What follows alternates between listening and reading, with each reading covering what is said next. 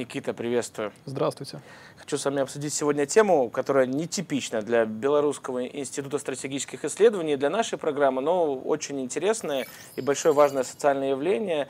А, называется оно Барби Геймер, да? Барбин Геймер некоторые называют. Названо, понятное дело, в честь двух главных кинопремьер лета – Барби и Опенгеймера. Оба фильма вышли 21 июля в мировой прокат. Оба собирают сейчас потрясающую кассу, почти на двоих 2 миллиарда долларов уже.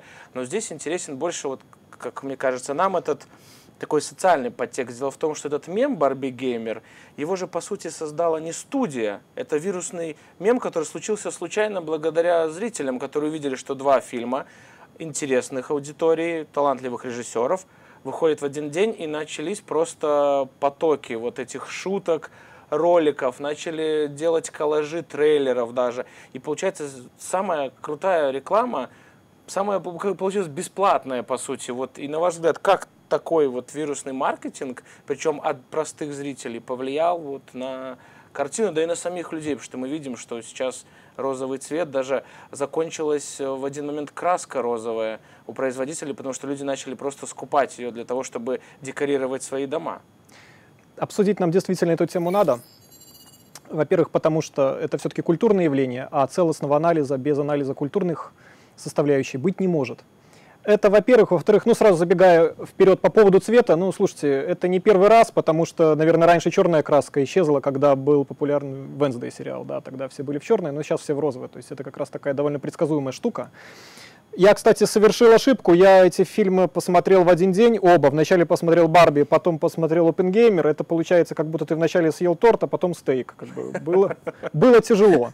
Но, тем не менее, по сути уже тогда, если говорить в отношении этого феномена, да, он, в чем его прикол? В том, что он получился спонтанно. Это такая, так сказать, интернет-флуктуация, которую, однако, боссы и Warner'ов, и Universal, то есть двух студий, которые прокатывали эти фильмы, сообразили и встроились в эту волну случайную. Это очень хорошо, потому что, ну, для них хорошо. И можно сказать, что, скажем так, в политических каких-то э, событиях этому стоит поучиться вот это спонтанным какому-то вареву интернет, который иногда выплескивает из себя такие Потому интересные вещи. Надо заметить, что как бы в принципе дату ставили специально, то есть э, Warner Brothers, которые выпускали Барби, они хотели, скажем так, э, э, отобрать кусок этого пирога сборов у Опенгеймера Кристофера Ноуна, потому что он ушел от них. Соответственно, они хотели сделать хуже, а получилось как раз-таки лучше. Да, но давайте говорим, мы сову на глобус натягивать не будем, фильмы разные. Общее у них что? Что, во-первых, это оба товары, ну, на рынке фактически, как товары конкурируют, поэтому получилась вот такая вот забавная, с одной стороны, конкуренция, с другой стороны, синергия рекламы. У них есть определенные политические высказывания, зашиты в обоих фильмах, и они являются маркерами состояния культурной среды. Нас интересует это, потому что если говорить просто кино и обозревать кино, ну, для этого есть более как бы квалифицированные люди на Ютубе, пусть этим они и занимаются. Поэтому я предлагаю, наверное, с Барби начать. Согласен, да. Э, я душнить не буду, мне фильм понравился, он э, понравился, во-первых, за счет э, игры актеров, потому что, конечно, классная Марго Робби, замечательный Гослинг, это все хорошо, мне кое-что не понравилось. Фильм, он себя заявляет как э, фильм постироничный и метаироничный, то есть он сам над собой стебется. Это классно, хотя они как бы не первые, кто это сделали, это еще Дэдпул делал очень хорошо, но есть нюанс. Здесь внутри фильма зашито политическое высказывание определенное феминистическая, э, они продвигают повесточку, но на фоне постиронии ты э, эту тему критиковать не можешь, потому что скажут, ну ты что, дурак что ли, так это же смешной фильм, он сам над собой прикалывается. Не выглядит это хороший режиссерский прием, когда, получается, ты продвигаешь это ура, выглядит, феминистическую повестку, но в то же время как бы это на выглядит, всякий случай это обезопасиваешь выглядит, себя от тех, кто будет резко критиковать и говорить, ну ребята, ну мы же прикалываемся. Так это здесь. выглядит как запрещенный прием. Потому что да, то есть критиковать его получается нельзя, и в моем понимании этот прием степ над самими собой, он выдает недостаточное, скажем так, сценарное мастерство. Я надеюсь, мы потом еще вернемся к вопросу сценариев, потому что больная тема для Голливуда сейчас.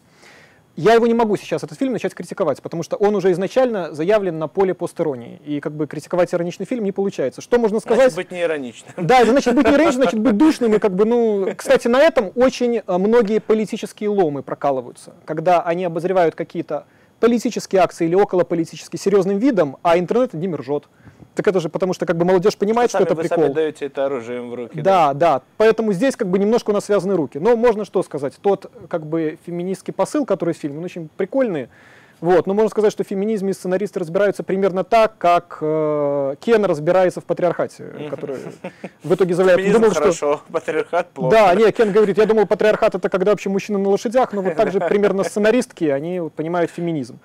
Э, одну только вот интересную сцену разберу, которая в моем понимании просто весь феминизм внутри фильма хоронит. Это тот способ, которым Барби пытаются вообще Кенов победить. Угу. Это сугубо женская манипуляция, да, которая, да. в общем-то, как бы феминистки за такое бы и пасть порвали. Как ну бы. да, по сути, просто столкно- столкновение. Хотя, опять же, нам сейчас возразят, так это ирония, это ирония над феминизмом. То есть у нас ну, здесь реально деле, свя- связаны руки. руки. здорово, но вот здесь тогда в контексте социальном интересно, а не может ли действительно вызвать Барби ну, какую-то очередную такую волну феминизма. Если не, вот не те, может. кто, скажем, как говорится, не выпаливают этой иронии. Не может. Не может, потому что, скорее, эту волну седлает, она на ней может проехаться, но она не может то сделать больше. Плюс, я говорю, фильм это все-таки летний блокбастер. И э, судьба его такая же, как судьба любого летнего блокбастера. То есть, ну, он еще, наверное, доживет до Хэллоуина. Вот, как бы, может быть, до октября будут костюмы розовые. Но в любом случае, факт. это же уже социальное явление. И не может ли получиться вот такая настройка, что, получается, фильм заявляет о феминизме, да, что женщины там там, они сильные, там, могут сделать то все, но при этом они визуально пропагандируют вот эту нарочито Барби, то, что это культура потребления, да, это одежда. Ведь мне кажется, там очень много рекламы в фильме. Вот так эти это очки, placement, конечно. Одежда, да. И получается, как-то не может ли а, а, борьба за феминизм, наоборот, породить еще больше потребительский бум, потому что, ну, все-таки многие, в первую очередь, считывают визуал, никто не будет разбираться в семантике, в синтаксисе фильма, что хотела режиссерка сказать, что нужно ну, властвовать начинали, над мужиками, мы, нужно мы быть умными. С чего? Фильм — это товар. Фильм должен продаться сам, фильм должен продвинуть товары, в данном случае это куклы и всякие сопутствующие аксессуары, по-моему, там была еще реклама автомобилей. Там, часов. мне кажется, там очень много там, всего. Да, Я уж скорее, не знаю, скорее, что, скорее всего, что специально, что не специально. Вот, поэтому но... в этом плане он, конечно, свою задачу выполнит. Он и должен ее выполнить. То есть это как бы э, кино достаточно качественное в этом смысле. То есть оно э, те задачи, которые ставили создатели, оно выполнит. Но при этом, повторюсь, его невозможно критиковать из-за того тона, который оно взяло. То есть если как бы, как это сделать, мне непонятно. Можно отдельно отметить факты, например, что опять-таки говорит о кризисе сценариев. Я просто на что хочу выйти. Мы обязательно к этому должны будем вернуться. Он, например, заключается в том, что герои говорят монологи не друг другу, они фактически говорят их зрителю. Угу. Это очень нехорошо. То есть вот Барби, вот, знаете, что ей не хватает? Вот ей бы вот... Ну, брони... нарочито ей нужен такой, ей, она, она как на митинге себя ведет, и речи говорит как на митинге против патриархата. Ей вот нужен броневичок розовый, вот такой вот, и вот чтобы она с него как бы говорила, вот будет то, что надо. И вот это высказывание поэтому как бы э, о разобщенности этого мира, о разобщенности мужчин и женщин, оно ну, такое довольно детское и не воспринимается. Оно, оно одномерно, как декорации, по сути, в этом фильме. Да. А Опенгеймер не такой. Вот, кстати, перед тем, как да, перейдем к Опенгеймеру, я думаю, важно отметить, что очередная победа феминизма. Грета Гервик первая, благодаря Барби, женщина-режиссер, э, который, чей фильм собрал миллиард долларов. Такая вишенка на торте. Да. Торт съели, Стейк? Да, теперь стейк. Кстати, удивлен, когда смотрел Опенгеймер, я боялся, что в силу того, что фильм очень мужской, он вот прям противоположный, понятно, и по цветам, и по настроению, ну, здесь я говорю, ну, здесь, такой, в принципе... Это фильм имени мужского мира. Да, вот, и я боялся, деле. что там в конце будет про про, проповедь такая, что, слушайте, это же мужики довели до ядерной войны. Вот вот оно, оно могло быть, но это не Warner Brothers, это Universal, студия немножко как бы более в этом плане консервативная, слава богу, этого не было, потому что фильм хороший. Барби фильм хороший, в принципе, но Опенгеймер мне понравился. Во-первых, хотелось бы сказать, что это все-таки фильм не только байопик, это фильм производственный. То есть это фильм о каких-то социальных отношениях на производстве, в данном случае на научном и непосредственно производстве э, атомной бомбы. А, со всеми как бы сопутствующими для Нолана атрибутами. То есть время, очень интересная музыка, а, но основная тема фильма, на мой взгляд, это все-таки могут ли ученые быть вне политики. Это заявляется прямым текстом. Э, Роберт Оппенгеймер говорит, неизвестно, сказал ли он это на самом деле, что я стал смертью, разрушителем миров. Есть даже хроника, где он говорит да, это, ну, да. Вот, тем более, Есть даже хроника. Ну и что, вот э, действительно, может ли ученый, ведь не просто ученый, который пробирки там раскладывает, да, а тот, который несет такие идеи, имеет большие ресурсы, действительно быть вне политики. Ведь Оппенгеймер, там же можно по-разному смотреть. Он же не создавал изначально бомбу для того, чтобы с пониманием, что, о, пару сотен тысяч человек благодаря мне умрут. Не создавал. Но есть такое понятие, оно, наверное, жестко прозвучит, профессиональный идиот. То есть человек может быть очень компетентным в какой-то своей области, но если эта область узкая, а результаты его труда, они выходят за пределы этой области? То есть, ну, за пределы той доски, на которой он мелом чертил формулы и рисовал ну, схемы. Это как вот термин, по-моему, есть туннельное видение, да, то есть вот у тебя есть цель, вот и ты как бы, в принципе, очень сильно изолирован от всего остального, я пока хочу в тебя раз, вкидывают да, что-то. Я хочу еще раз зафиксировать, что мы разбираем не сам фильм, мы разбираем тот социокультурный контекст. Да, я это имею в виду, да. что его как ученого, ведь он же очевидно не идиот, И его но в то же время ученого, позволял собой манипулировать. Его как ученого просто обманули, можно сказать, развели. Ну, примерно, да, это я имел в виду. Это две очень важные сцены, мне кажется. Первая — это сцена непосредственно, ну, я не знаю, здесь спойлеры будут, не будут, это исторический как бы такой факт, наверное, кто хотел, тот уже посмотрел. Но главный спойлер известен нам всем. Да, да, все, все закончилось не очень хорошо для Японии. А, сцена, в которой э, осуществляется допрос, э, Мгм. для того, чтобы дать или не дать э, Опенгеймеру допуск к государственным секретам, уже после того, как он прославился. Там есть очень неоднозначный персонаж, который подается как персонаж злой, э, который его допрашивает. Который его допрашивает, его, по-моему, зовут Джейсон Кларк, а Мгм. играет он э, Роджера Роба. Мгм. А, И в моем понимании, вот это момент, когда на OpenGamer проходит реально просветление, он себя ведет как э, в Достоевском Порфирий Порфирьевич. Он говорит, так это же вы убили. То есть, с одной стороны, задача его не дать допуск к госсекретам, а с другой стороны, он вскрывает, что вы своим аморальным поведением, хотя он, с одной стороны, за э, бомбардировки Нагасаки, как государственный служащий э, США, но все равно для зрителей это понятно, вы несете за это ответственность. Это вы выбирали те города, которые будут в итоге бомбить. Хотя вы ученый, вы вне политики как бы. То есть это вы убили. Вы убили старуху-процентщицу, вы убили японцев. Насколько сегодня OpenGamer, потому что и критики, да, и кто его там раз- разбирали эксперты, говорят о том, что ну, фильм получился злободневный, прежде всего потому, что сейчас впервые за последние, наверное, лет 35-40 опять э, все говорят о том, что над миром нависла угроза ядерной войны. Снова атомная бомба – это такое словосочетание, которое заставляет очень многих бояться, переживать. И вот действительно ли Нолан вот так попал э, вот в эту какую-то нить вот современности, в этот нерв? Он попал, и мне кажется, что он даже когда снимал этот фильм, он немножко боялся своего попадания, потому что фильм этот все равно сконцентрирован на одном человеке. Он вот эти вопросы... С другой стороны, он режиссер тонкий, он в лоб бить не будет. Это не... э, Это, это, это очень... у него своеобразный киноязык. Э, Поэтому, с одной стороны, он попал в эту тему, э, с другой стороны, он все равно проблематизирует вопрос того, кто участвует в политике, кто не участвует. С его точки зрения, вероятно, участвуют все. То есть нет, у нас как было? Ученые вне политики, спорт вне политики, это был очень долгий нарратив. Оказалось, спорт не может И быть вне вне политики. политики, Культура вне политики. культура Отдельные политике. профессии вне политики. У нас долго был, например, программисты вне политики. Оказалось, нет очень даже в политике. Ну вот. А если ты делаешь такой продукт, в результате которого может оказать серьезное влияние на политику, ну, атомная бомба, то ты в нее быть не можешь. И ты несешь за это ответственность полной мере. И это, конечно, фильму показать удалось. Хотел бы другую тему добавить, да простят меня сразу э, люди, люди э, специалисты в этом, но тем не менее, вот со- с моей секвой, да, проблема сценариев.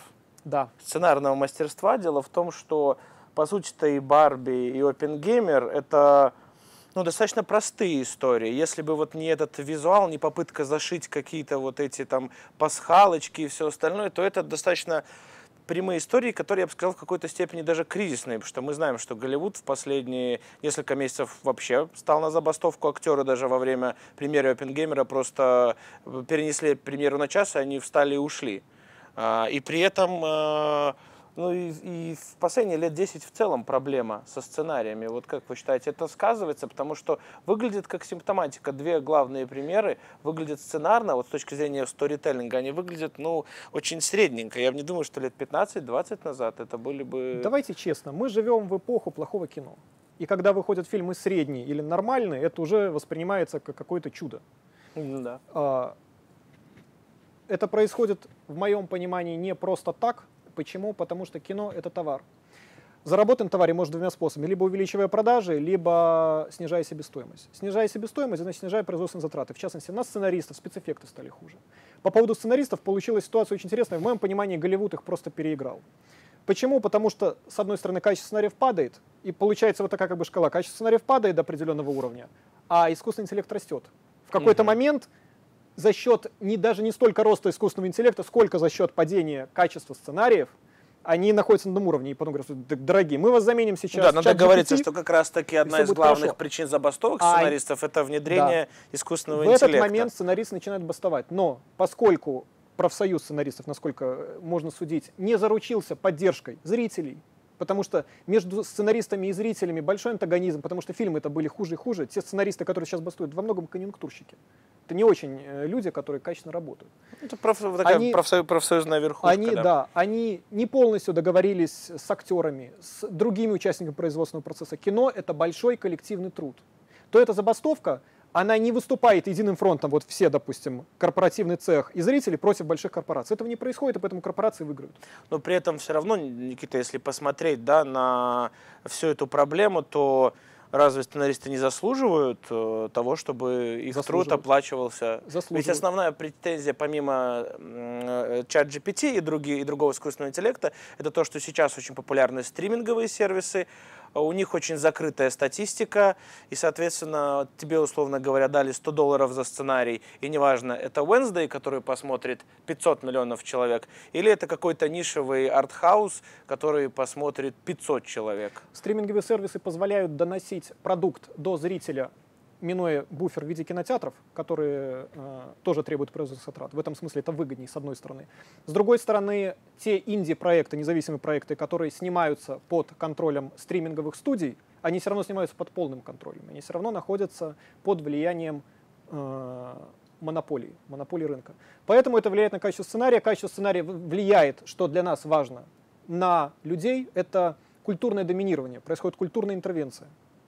И в свою очередь обратно влияет уже на самих сценаристов, которые верят в то, что они пишут. Поэтому да. получаются слабые диалоги, поэтому получаются достаточно ходульные сцены и фильмы, которые вынуждены прикрываться постеронией. Ну, на этом фоне, конечно, Опенгеймер это какой-то такая глыба своего рода. Но не придем ли мы к тому, что через 5-7 лет просто весь фильм это будет условно Барби 2, и там просто будет полуторачасовой танец Барби и Кенов? Вполне возможно. Времени у нас немного, Никит, последний вопрос, да, я просто вспомнил, что недавно вышел еще тоже важный сериал «Ведьмак», третий сезон, э, его очень все обругали, и генеральный продюсер, когда у него спросили, почему у нас только примитивный сценарий, он не стал защищать сценаристов, а напал на зрителей, сказал, что преимущественно наш зритель – это американец, а американцы они, ну, то есть им, чтобы не оскорбить как-то. А, в общем, они достаточно глупые, чтобы понять всю глубину мира, и поэтому мы нарочно делали сценарий примитивным. Но вы их делаете глупыми, а потом жалуетесь, что они глупые.